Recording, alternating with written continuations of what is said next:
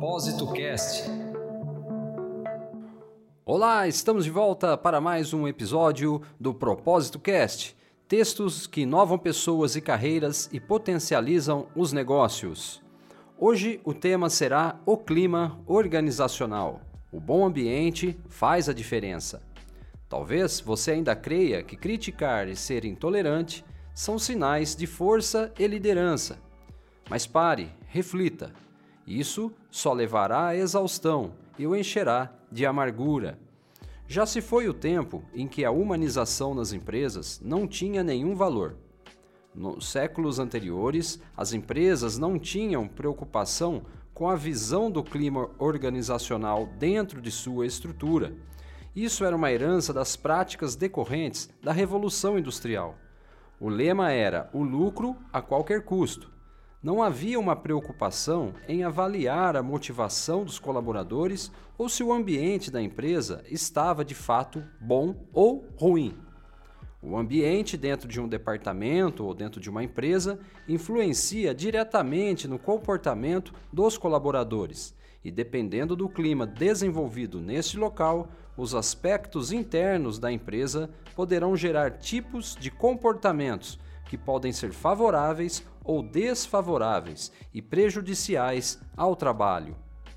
Uma organização deve tomar os devidos cuidados para o bom equilíbrio emocional e de seus líderes e liderados, garantindo o bom funcionamento e a certeza de que está, de fato, indo ao destaque junto ao mercado de trabalho.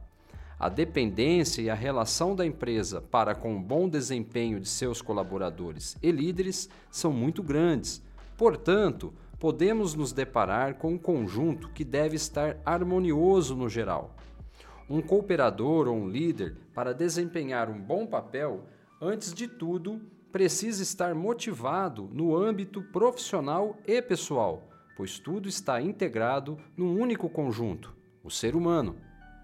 O cenário de incertezas, competitividade e constantes mudanças em que vivemos hoje tem forçado as empresas a serem mais flexíveis, criativas e mais envolvidas com toda a equipe de trabalho.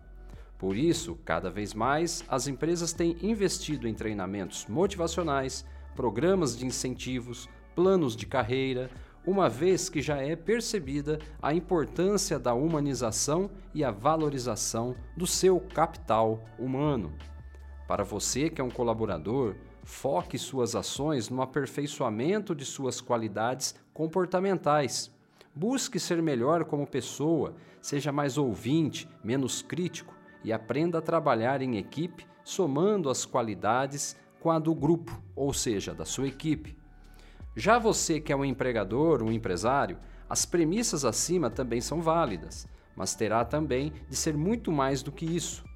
Busque traçar uma estratégia de clima organizacional, com uma missão, uma visão e valores, aplicando isso no dia a dia da organização, deixando bem claro aos seus colaboradores o papel importante que cada um representa para a empresa. Motive sua equipe através de uma política ética e de desenvolvimento humano, para que cada um sinta-se parte da organização e não apenas um número ou um elemento sem emoção, sem sentimentos e valor. Motivar é induzir, é encorajar, é estimular pessoas ou um grupo em prol de um objetivo único, enquanto tenta também atingir os objetivos pessoais. Humanize-se Crie um ambiente positivo e harmonioso para a sua vida e verá que as portas da prosperidade se abrirão. Isso faz a diferença.